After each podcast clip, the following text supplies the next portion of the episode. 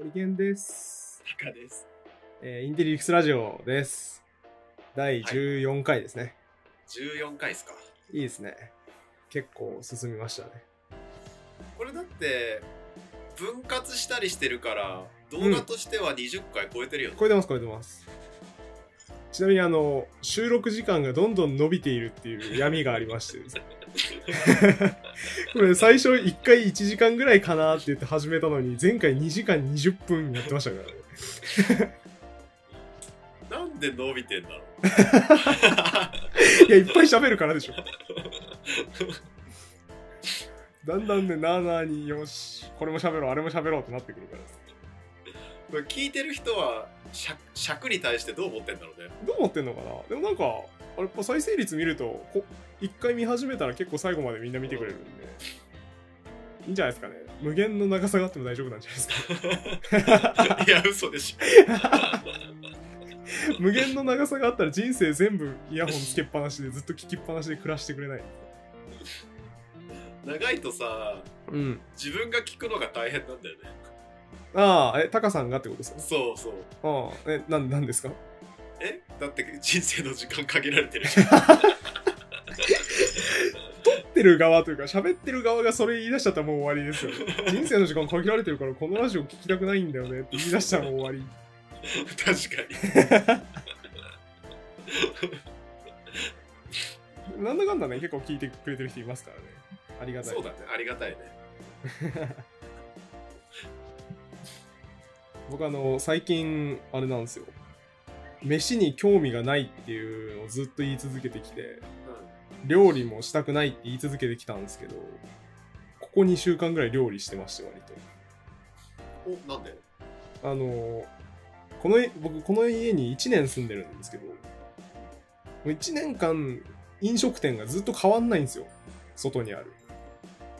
あ、じゃあ、すごいね。東京にして。うん。そうここ僕住んでるとこ久我山っていうまあ杉並区の閑静な住宅街なんですけど休校が止まるくせに店がマジで少なくて飲み屋は僕あんま行きたくないんでその酒を飲まない普通の飯食うための飲食店がもう5個ぐらいしかないんですよ 少なくない？5個ぐらいしかない。いや、まあ、ちょっと他にもあるんですけどね。あの、ちょっとお値段が高いお店みたいな。ランチ2500円みたいな。高いな。お店はありますけど、そこはあんま行く気にならないんですよ。もっとコスパいいもん食いたいなって思うんで。だから、ってなると 5, 5個ぐらいしかなくて、店が。で、またね、うち2店がラーメン屋で、うち2店がカレー屋なんですよ。でさすがにちょっと、そこのずっとローテーションでどうにか適当にごまかしてきたんですけど、あと松屋か。駅前にある松屋か。うんそれを適当に活用しながらごまかしてきたんですけど、1年ずっとその食生活をしてると、さすがになんか、パンとか食いてえなってなりまして。パンとかって作るレベルだパンね。確かに。そう、っていうのがあってですね。あの、ちょっと料理しようと思って、サバ買ってきてサバの味噌煮作ったりとか。赤味噌の。そう、赤味噌の。そうですね。4回ぐらい前のラジオで言ったんですけど、理想のサバの味噌煮を出す店がないんで、このように。自分で作るしかないな、つって。最近ちょこちょこ作ってます。理想のサバ味噌は自分で作れるの？今2回ぐらい作ってみて、なんか割と近づいてきた感じありますね。ポイント、は、やっぱ水分がね、多いんですよね。その、市販のレシピ、普通のレシピだと。水分多くなっちゃうと、どうしてもその、味薄めの、ね、上品なやつになっちゃうんですけど、僕が理想としてるのは、あの、ごってごての、ドロッドロのサバの味噌煮なんで、市販の、市販のじゃないな、クックパッドとかに載ってるレシピの、その、水を 200cc 入れてくださいみたいなのを 100cc しか入れないみたいな。ことすると、割とこう、いい感じに近づいてきましたね。おーだからもうちょいあと工夫かなって感じです。あと何作ってんの？あと何作ってんだろういやもうほんと、目玉焼き焼いたりとか、チャーハン作ってみたりとかします。もうほんと、一人暮らし男子っぽいもの。えねまあなんかいいんじゃない？うん。料理とかねできる方がいいしそうですね。で、あともしかしたら、あれかもしれないですね。暇なのかもしれないってのがありますね。あホリケンなんかいろんなさ、はい知識知識持ってるし、はたくさんのことやってて、い。うん。時間の使い方うまいよねっていう話がはいは出たよ。い。で、出たってなんですか？そう。どこで？僕とあの僕の友人で。いや、なんでタカさんの友人と僕の話してんすか？あ、このラジオで？そうそうそう。ああ、このラジオ聞いてくれてる人ってこそう。とあ、すごい。いや、どうかな？それなのに時間まだ余ってんの、うん。いや、時間余ってるっていうよりは、多分なんかやらなきゃいけないことはあるんですけど、こう、家引きこもってて、変化のない日常に限界を迎える時間みたいなのが多分あって、もうやりたくないみたいな、もう作業したくないみたいなタイミングがあって、休憩がてら料理するのはいいかもしれないですね。強制的に変化を与えられる。えそこで料理で変化になるの？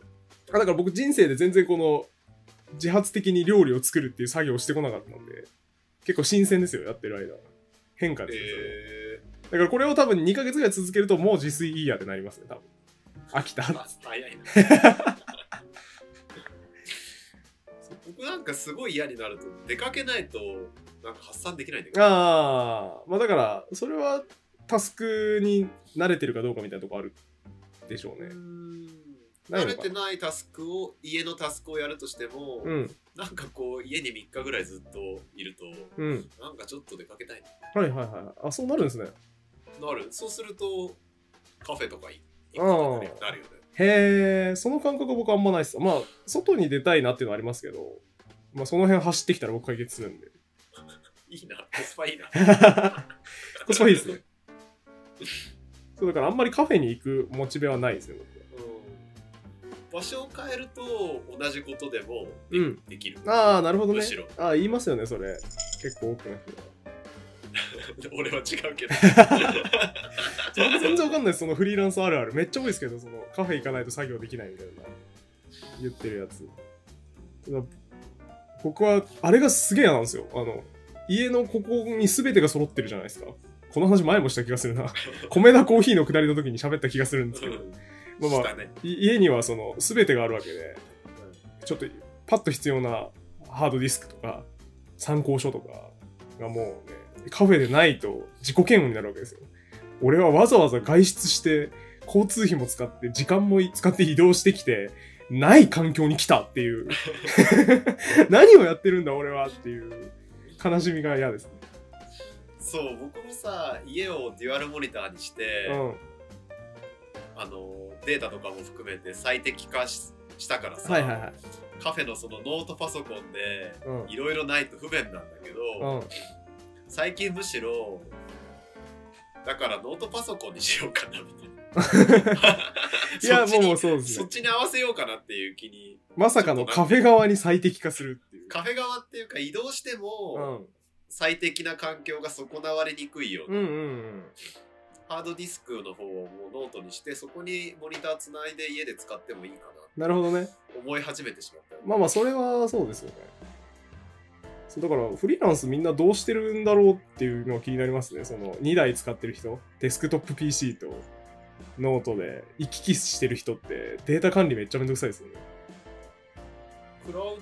まあ、クラウド Mac 使ってんでしょ活用してるまあまあ、そっか。MacBook 使って、それをディスプレイにつないでるだけか、みんな。ディスプレイにすら繋いでないんじゃない？いや、結構つないでますよ。自宅環境、こだわる人はやっぱ、デュアルディスプレイにはしてます。なフリーランスでっていうと、うん。なんとなく Mac 使って家でもノートカタカタやってる友人多かったようん、まあそうかもしれない。言うてる僕もそうですからね。あそうなんだうん、MacBook にディスプレイつないでるだけです。それだとそうハードディスクそうか外付けを持ってったりしないとカフェでない場合があるんですねそうそうです。いきます？トークテーマ。行きましょうかえー、っと、なんかあったか？な、最近。あのー、あれだ。めっちゃちっちゃい話があるんですけど、うインテリックスラジオっぽい話。ぽい話ぽい話。あの、僕ふと気になったんですよ。車のエンブレムが、高級車ってやっぱエンブレム目立つじゃないですか。うん自慢げに貼ってあるじゃないですか。うんで、まあその、ベンツ見たら、あ、ベンツだなと思うし、うん BM 見たら BM だなって思うんですけど、フェラーリとポルシェは、パッと見た時僕どっちがどっちだか分かんないんですよ。うんうん文字読んだら分かりますけど。文字読んだら文字読まずにパッと見た時どっちか分かんないんですよ。似てません？あの2台の。2台っていうか、2種類のフェラーリとポルシェのエンブレム思い浮かばない馬です。両方とも馬です。同じポーズ、同じようなポーズした？形で分かりやすいからいいのうんどういうことですか？フェラーリとポルシェはシルエットがなんとなくこううん。フェラーリっぽいのとポルシェっぽい感じああ、車自体のってことですか？分かれてるからエンブレムが似ててもあ許されるんだなるほど。まあ、っていう話もあるのかもしれないですけど、僕、エンブレムについてそれで気になって調べたんですよ。普通普通こんな、いやだって、いやあの、まだね、国旗とかならわかるんですよ。被るの。うんあれ200何十種類もあって、まあ、ある程度シンプルな模様にしようと思ったら被るじゃないですか、多少。うんでも、車ってその、国際的なでかい車メーカーって、20とかしかないじゃないですか、多分。確かに、そんな狭いとこで被んなよと思って、う腹立つなと思って、由来調べてみたんですね。んうんしたら、あの、ポルシェはすごいわかりやすいんですよ。ドイツの町、シュトゥットガルトの町で創業したんですね。で、その創業した町の紋章が、その羽馬の、馬の紋章なんですよ。だからまあ、自分のその町に愛着あるんで、会社のエンブレムにもその馬使ったんですよ。へえ、これまあまあ、別にわかりやすいじゃないですか。うんうん日本の企業がどっかに日の丸入れるみたいな話ですよね。っていう、すごい、あ、これは納得感あるなと思って。フェラーリの方何なのかなと思って、フェラーリの方調べたら、フェラーリの方もそのシュトットガルトの紋章なんですよ、元をたどると。ドイツの街なんですよ。なんでと思ったら、イタリアの企業なんですけど、フェラーリ。当時イタリアでめっちゃ強いその戦闘機乗りかな？なんか戦争する軍人がいて、英雄だったんですよ、彼が。まあ、ナポレオンみたいなもんですね。ほんで、そいつがすごいいろんな敵撃破していくんですけど、で彼の乗ってた機体に、その、馬のマーク、紋章がいっぱいついてた。で、彼、英雄、彼の機体についてるこれ、英雄、英雄といえばこれってイメージがあるんで、そのマークをそのままいただいて、フェラーリの紋章になったんですけど、ただ、この、英雄が貼り付けた、機体に貼り付けてたこのマーク何かって言ったら、宿敵であるその、ドイツの、シュタットガルトの敵機を撃ち落としてるんですよ。撃ち落として破壊したやつから倒したぞっていう撃墜の証として、敵のマークを剥がしてるんですよ。で、それを貼ってんですよ。でもそれを英雄のマークだっつって、紋章、自分のとこの紋章に使っちゃってんですよ。敵のマークなのに。もうリサーチしとけよと思って、フェラーリのやつ。それ面白いね。そう、バカだなと思って。敵、見事に敵の紋章を使ってるんですよね。英雄の紋章だと思って。すごいね。フェラーリとポルシェってじゃあ、ライバルっぽいね。なんか、うん、そうですね。リーからして。そうですね。それからして、もうかなりライバルでしょうけど、紋章は一緒っていう。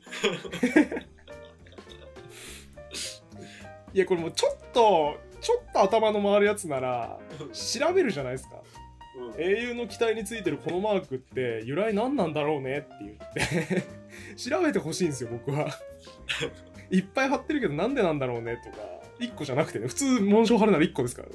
いっぱい貼るってことはなんか意味あるのかなって調べてくれたら絶対そこにたどり着いたはずなんですよあ敵国の街じゃん。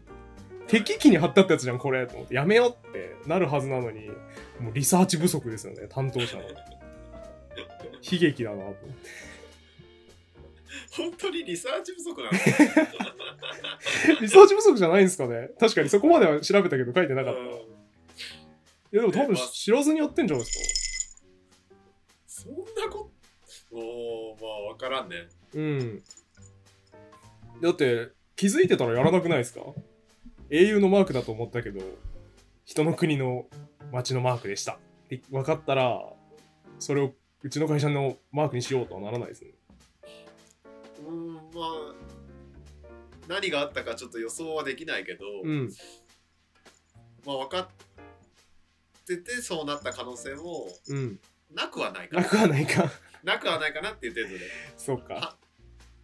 それにしてもさうん。あの紋章とかロゴみたいなのってうん大事じゃん、うん。なんか安易に決めるね 確かに。確かにめっちゃ安易に決めてますね。なんかさ自分の街が好きだからって、まあ、すごいいい理由だなって思うんだけどさ、そのポルシェの方うん。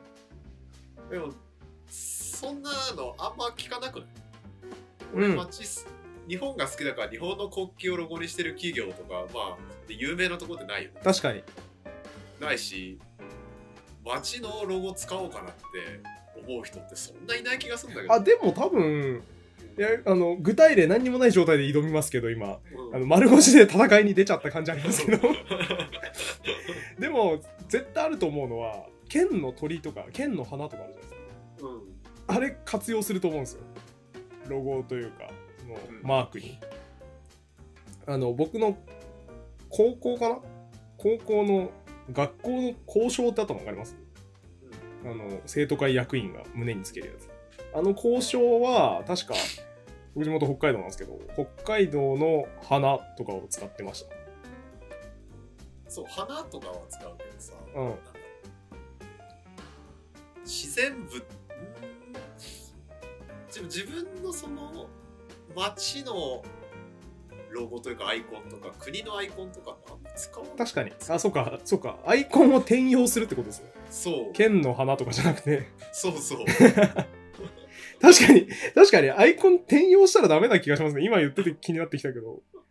ねえ本当だ、確かに、死のマークいただいちゃおうってことですもんね、要は。そう なんかあんまりやらない気がするんだけどさ 確かに言われてみたらそうだな。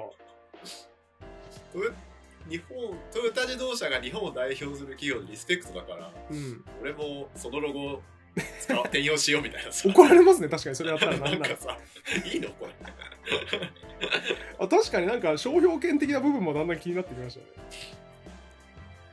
あとねそのフェラーリ側なんてうん。なんか紋章だとか言ってさ 勝手にこう 使ってるけどさなんか相手国のっていう前にさそれいいのみたいな確かに。確かに、英雄がつけてたやついただいちゃおうもうちょっとダメな気がします。ねえああ、確かにな。昔なかったんじゃないですか、あんま。知的財産権保護しようみたいな。あれが。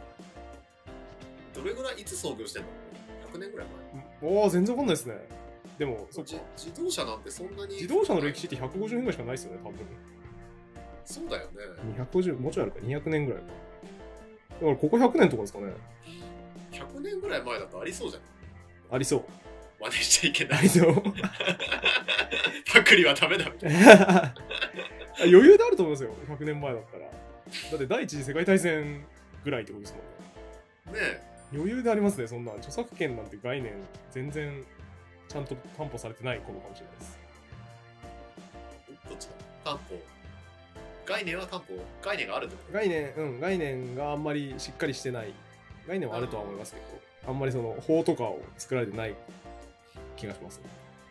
とじゃあかっこいいからこのロゴ使っちゃおうみたいみたいなことですよね。社内にデザイナーもいなかったんでしょうね。本当かな、まあ、社内にデザイナーがいないならなんかちゃんと調べてなくても不思議はなさそうそうっすね。なんかこれ使えばよくねってロゴにあんまこだわりないから、うん適当にこれでよくないいな。いい車作ってよ、一緒みたいな感じかもしれないです。逆に言うとその市のロゴうん。はちゃんと考えてたのかなデザイナーいたんいたんかねうん。あの元となった。はいはい。馬の方のシュトゥットガルトのね。ねえそっちはちゃんと作ってたのかどうな。そっちだろうなも適当に作っててそれパクってた。ら レベル高く。でも今思ったのは割とこうあれですよね。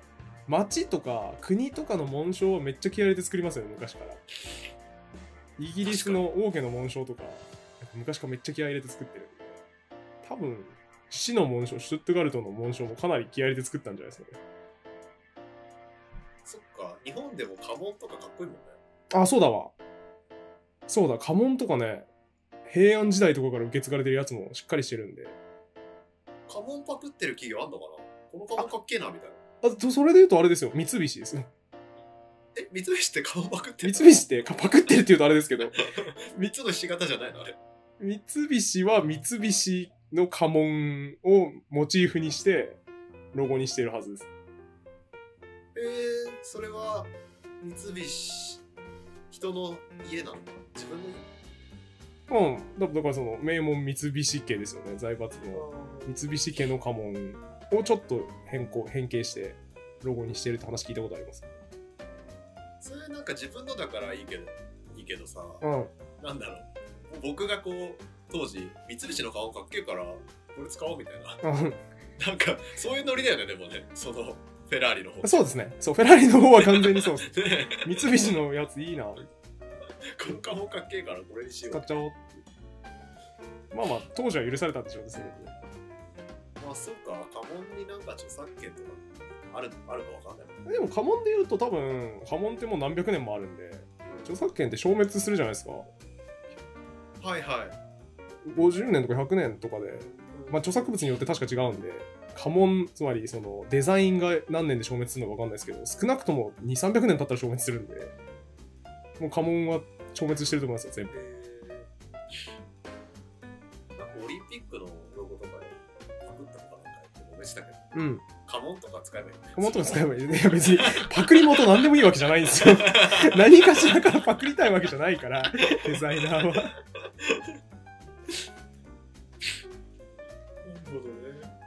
ロゴの知識いや全然話変わるんですけどロゴの知識が割とこう豆知識として面白いんで聞くと覚えるんですけどでもいかんせんロゴに関連する部分しか覚えられないから豆知識としてすごい中途半端なものになる問題っていうのを僕は抱えてまして 日本中で何人抱えてんだ 一人かもしれない。確かに。言語化したのは僕が最初な気がしますあのげあれがいいんですよ。ゴディバ。うん、ゴディバのロゴって言われてパッと浮かびます？浮かばない。なんか女の人が馬に乗ってるみたいな。ロゴなんですけど、ゴディバ。ゴディバのあのロゴどういうことかっていうと女性が裸で馬に乗ってるところなんですよ。うん。なんかエピソードがありましてその当時すごい王が圧政を強いてたんですね民。にはい。ですごい重い税金を徴収してたんですよ。ほんであのこの税金をまあ下げてほしいと。民のためを思って王妃かな？王妃だか、まあ、王の娘だか忘れましたけどその女性が税金下げてあげたらって言ったらしいんですよ、ほん。で王がダメダメって言ったんですよね多分ねででもそれでもいや下げてあげた方がいいって食い下がるからだったらお前裸でその民衆の前を街ぐるっと回ってこいと言ったらしいんですよ。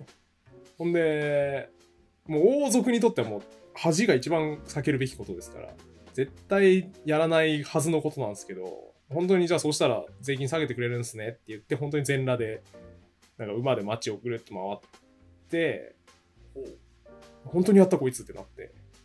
で結局その税金は引き下げられて民は助けられたっていう美談みたいなものがあるらしいんですよ かっこいいな、その。そう。で、まあ、ゴディバのロゴは、そこの逸話から付けられたらしいですけど、うん。僕、この話、に3年前ぐらいに聞いたんですよね。3年前ぐらいに聞いて、だから、今はもう結構ぼんやりした状態で喋ったんですけど、なんか、いかんせん、なんで、じゃあゴディバのロゴこれなの？って言われた時に、うーん、民を救いたいからかな、ゴディバも、みたいな。すごい、一番大事なところが今ぼんやりしてるんですよ。民を救いたいんじゃない？この王女みたいに。とか。すっごいぼんやりした状態で、いつも喋ってしまうんですよね。何なんだろうね。うん。救いたいのかな民を救いたいのかなとか。崇高だな。とかね、なんか、うん、あの会社、それこそ創業地が関係あるのかもしれないですね。そのエピソードの近くで創業したとか、なんかあったような気がするんですけど、いかんせんその、裸の女が馬にまたがっているっていうロゴの説明だけはしっかり覚えられるんですけどね。こ後半の細かいディティールを覚えてないんで 人に喋るときにいつもぼんやりするっていうその裸の女がチョコレート好きだったのかもしれないね。それは違うと思うな。それは違うと思うな。あとこのゴディバの話も今じっくり喋れる環境だからいいんですけどあのーあるじゃないですか。ガチャガチャしてる時。うん。うんもう旅行中の車内とかうるさい飲み会とかで喋るときはショートバージョンで喋らなきゃいけないんで、ゴディバのあのロゴ、裸の女が街駆け回った逸話からできてんだぜっていうショートバージョンで喋って、なんか、え、どういうこと？どういうこと？って人々を混乱させてしまいますね。いや今ぐらいの尺は使っていいんじゃない 使っていいですね。で結局どういうことって言った後に喋るからそうですね。ショートバージョンで喋ると、あの、ね、変変な企業だと思われてしまいますね。今でも釈然としないまま終わるそうですね。だから、聞いてる方も気になったらぜひ調べてみてください。で、コメントしてください。でもロゴのさがうんなぜそうなってるかって、みんな気にしてないよね、気にしてないでしょうね、あんまり。まあ僕は気にしてないしうん。あふーんみたいなあ。そうか。だって主要な企業知らないじゃん別にプーマもアディダスもなんでああなってるとかナイキがああなってるとかは知らないし、まうん。そうですね、確かに。あ気にならないんだよね多分それそうだな。かっこよければいいんでしょ そうですね。そうだな。確かに僕もこのゴディバのエピソードとか、その、面白いよってエピソードとして聞いてるから興味持ってるだけで、ロゴを見てこのロゴなんでこうなんだろうと絶対思わない。思わないよねロゴなんて無数にあるしさそうですね。一個一個調べる気も起きないじゃん、ああちなみにあの、クイズによく出るんで、僕クイズ始めてからロゴの知識多少いろいろついたんですけど、クイズに出るやつね。クイズに出るやつ。でも、これ、クイズで身につけた知識の限界なんですけど、悲しいかな。あの、スターバックスコーヒーのロゴ、わかります？女のやつ。女のやつ、なんか人魚みたいなやつなんですけど、あれは、あの、メルビルの白芸長編小説、白芸に出てくる航海士、スターバック航海士航海士がいるんですけど、スターバックスコーヒーの名前の由来そこから取られてるんで、へあのロゴも白芸をイメージしてるらしいっていうぼんやりしたぼんやりした知識しかないです。スターバック公開誌が作中でどんな人物として描かれてるのかも全くわからないし、なんであのロゴになってるのかもわからないし、何もわからないです。ただ唯一クイズで押せるんで、スターバック公開誌から取られてるぞ、あれはっていうことだけどね。なんでスターバックスにしたんだろう複数形？スターバックのコーヒーってことじゃないですか。あなるほどね わかんないけど。たくさんいるのかと思った今 スタいや、一人しかいないと思います。固有名詞に S つけることあったかなみたいスターバックの飲んでたコーヒーだよってことぐらいじゃないですか。なでもなのだと図になんだあれすだっけ？K の後だから S はスじゃないですか。ああそっかうん。自然な合わせです。そうだっけ？うん。まあいいやまあまあ。っえていうロゴ腹立ちトークでした。ー、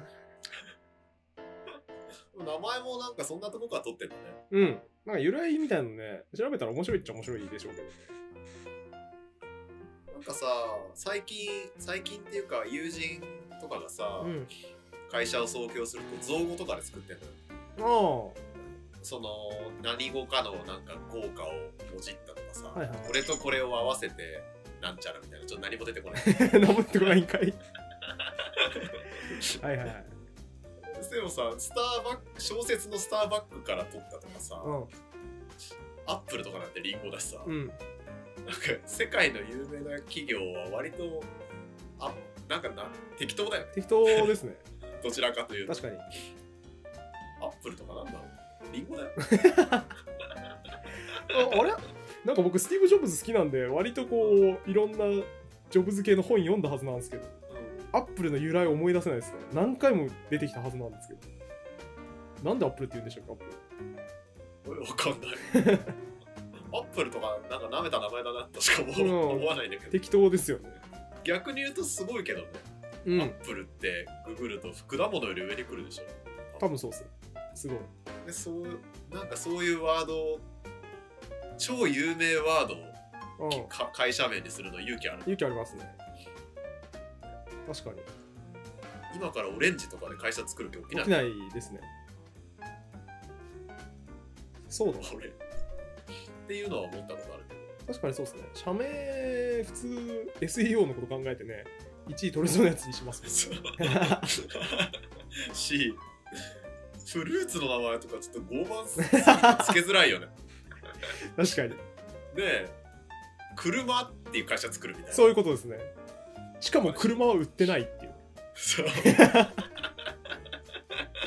あ IT 産業やってます。株式会社車ですってことですね。そうね。すごいのまあでもカヤックとかがそうか。面白法あ人カヤッあそうかもしれない。クだってあれ会社名って会社の名前聞いた時うん。カヌーの会社だと思ってたからね まあまあ面白法人カヤックっていうぐらいだからね。カヤック作ってんだろうな。そう。なんか面白いアクティビティしてんのかな？うん。なんかカヤック使っただ タカさん割と素直に受け止めますよね。ってそうじゃん。いや僕は車っていう会社あったらうん。車売ってると思うでまあしょまあまあそう車関連の授業してるって思うよそうですね。ね確かに。僕自分社長になった作った会社株式会社作って遊ぶにしましたけどね。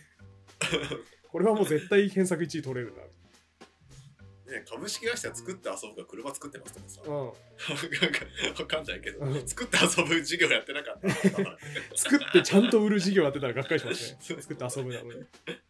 米作ってますとか作ってない授業かむしろ。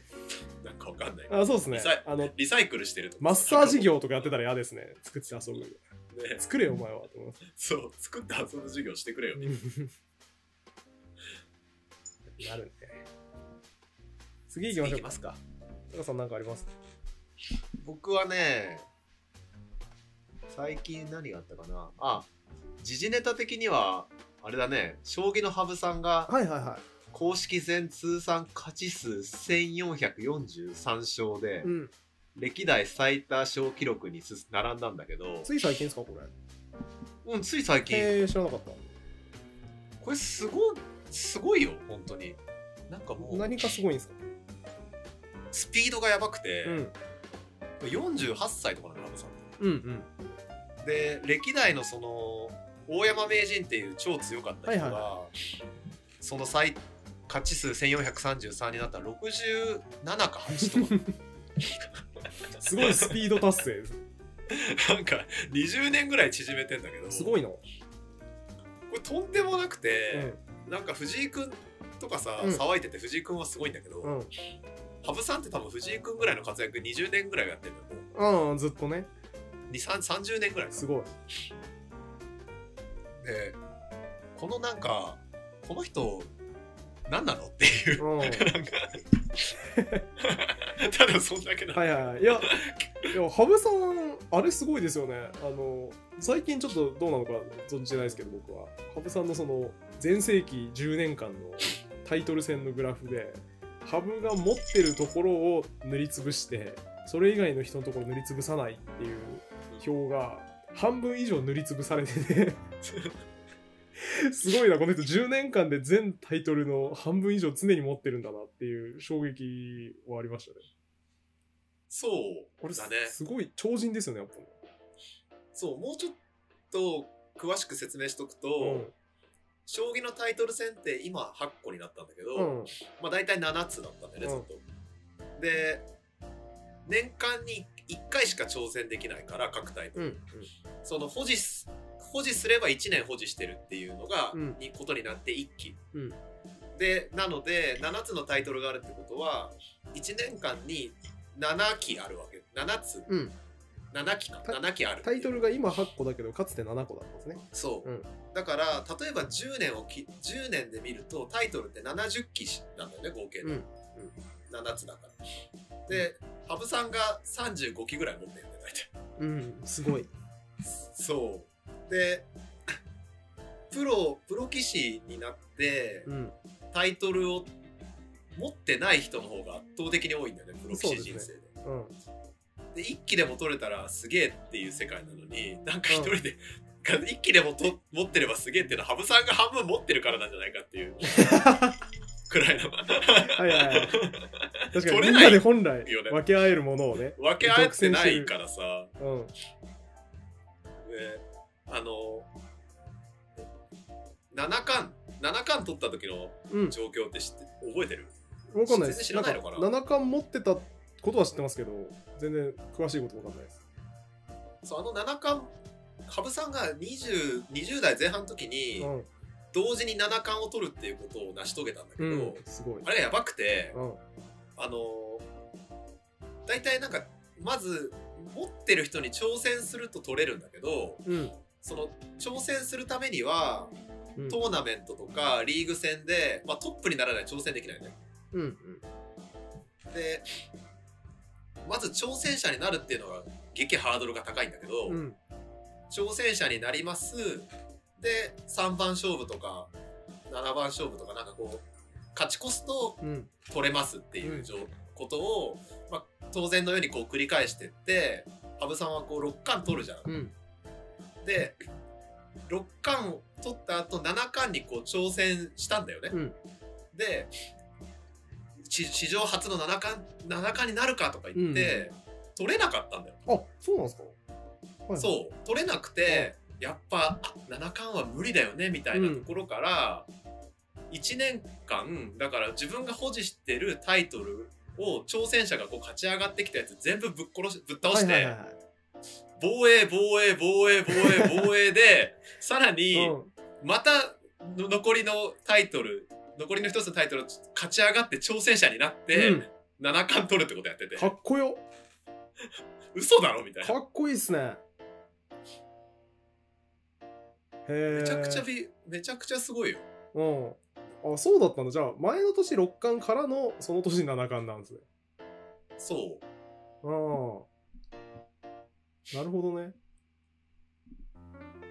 ででその後もずっと第一線で活躍し続けてタイトルを保持してたけうど、ん。つい最近い一つもタイトルがなくなったんだよね、うんうん。でずっとタイトルがついてる人って、うん。羽生名人とか、うん。羽生二冠とか、はいはいはい。そうやって言う言うけど羽生さんがタイトル失ったのが20年か30年ぶりみたいな、うん20年ぶりとかそういう話で、まあ、九段なんだけど、うんうん。なんて呼ぼうかっていう議論って出てたの。はいはいはいはいなんか羽生九段でいいの本当に。あんなにタイトル大量に持ってたやつが。そう。そんな。九段でいいのかみたいな、うん。で、まあ、結局羽生さんが九段でいいって話になるうん。っていうことを多分言ったのか分かんないけど羽生九段っていう、なんかあれもありますよね永世名人みたいな。うん、多分そういう称号を使え使ってもいいんですよね。そう。その一つのタイトルを5期取ってると、衛星ってつけるつくの。ようん。では羽生さんは全タイトルを多分5期うん。持ってるから 衛星7衛星すごい。5期以上持ってるから衛星七冠っていうなるほどなんか意味わかん意味わかんない称号を持ってるんだけど、はいはいはい。まあでも九段でいいですっていう。うん。感じで九段になってて。はいはいはい。で今その将棋界がだから羽生さんの一強が結構ばらついてて、うん。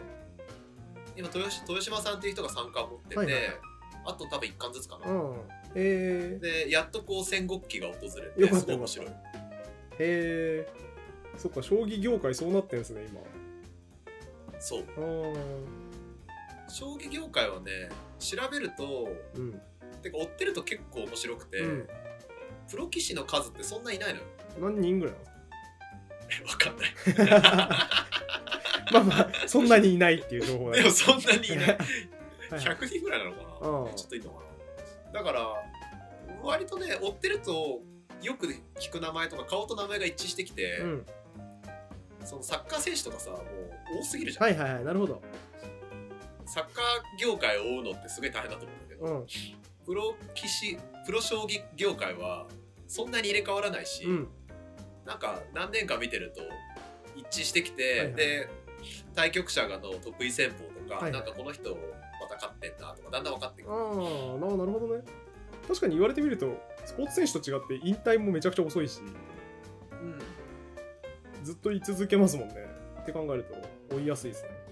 そう通常奨励会っていう下部組織に入った後、3段リーグっていうのを抜けて4段になるとプロデビューするはいはいはいさ年間2人だからそっからあ入る。そうなんですか？めちゃくちゃ少ないですね。そう。めっちゃ狭きもんなんだよね。2人で、まあ、あと編入試験とかあるからちょっとよくわかんないけうどん。まあでも多分23人しか1年に入ってこないじゃあ仮に年間3人だとしてもほんでまあなんですかね70で引退だとしても15歳から入ってきてみんな55年で抜けると仮仮定しても 55×3 で165人しかいないってことになりますよね。そうおそらくだから100人ぐらいだと思うねうん。すごいな。あじゃあめっちゃ追いやすいですね。めっちゃ追いやすいでしょ楽しいな。でねやっぱちょこちょこ面白い人が紛れてて、うん。あのー佐藤佐藤真也さんって知ってる？ああなんかあれですか？髪型とか派手な人？カツラかぶってる人。カツラかぶってる人か。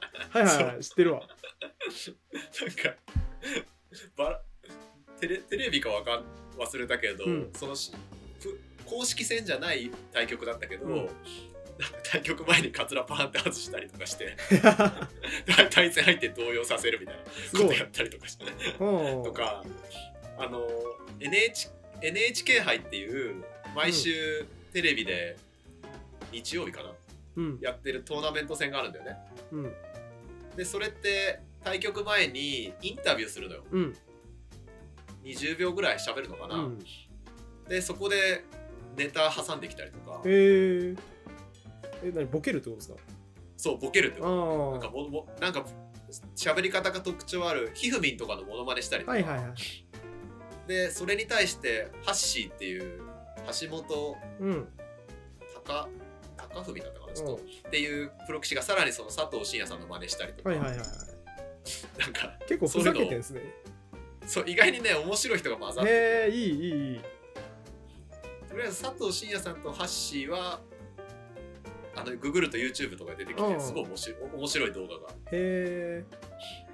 なんか今話聞いてて思ったのあ結構新しい着眼点だなと思ってその見る用の競技として選手をちゃんと終えるやつを選ぶっていう。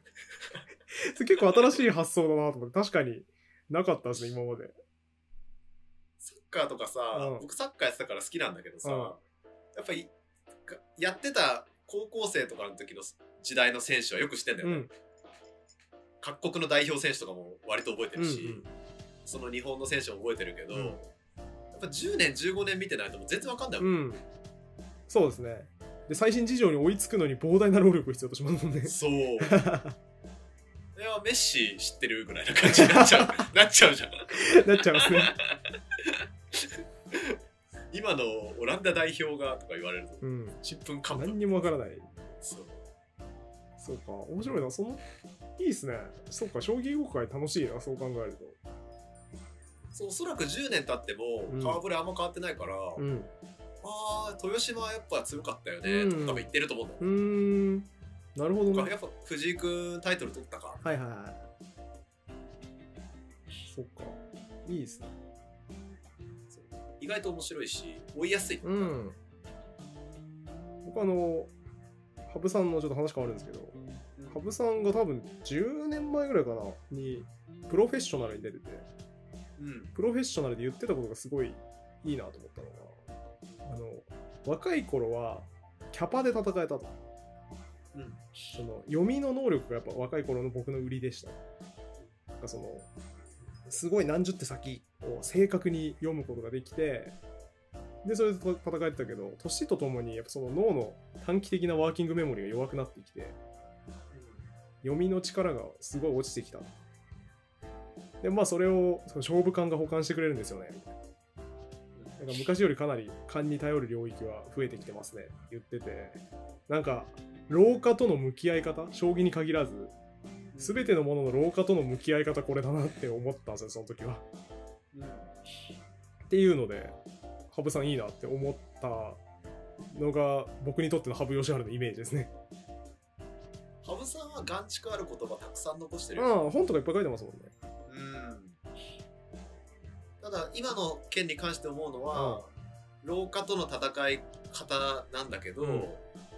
我々の世代は、うんえー時代の変化のスピードが速くて、その対極感というかななんだろう感が時代にそぐわなくなるスピードが速く待ってるから、うん、そうかもしれない。すごい厳しい時代な気もするそうですね。でもそれって加速していく一方ですよね、結局。そうなんでさ将棋とか昔の時代のあんま変化しない時代とかだとさ、使いやすいし将棋っていうジャンルだと、培ってきた、うん。えー経験から勘がいきやすいけど、うん。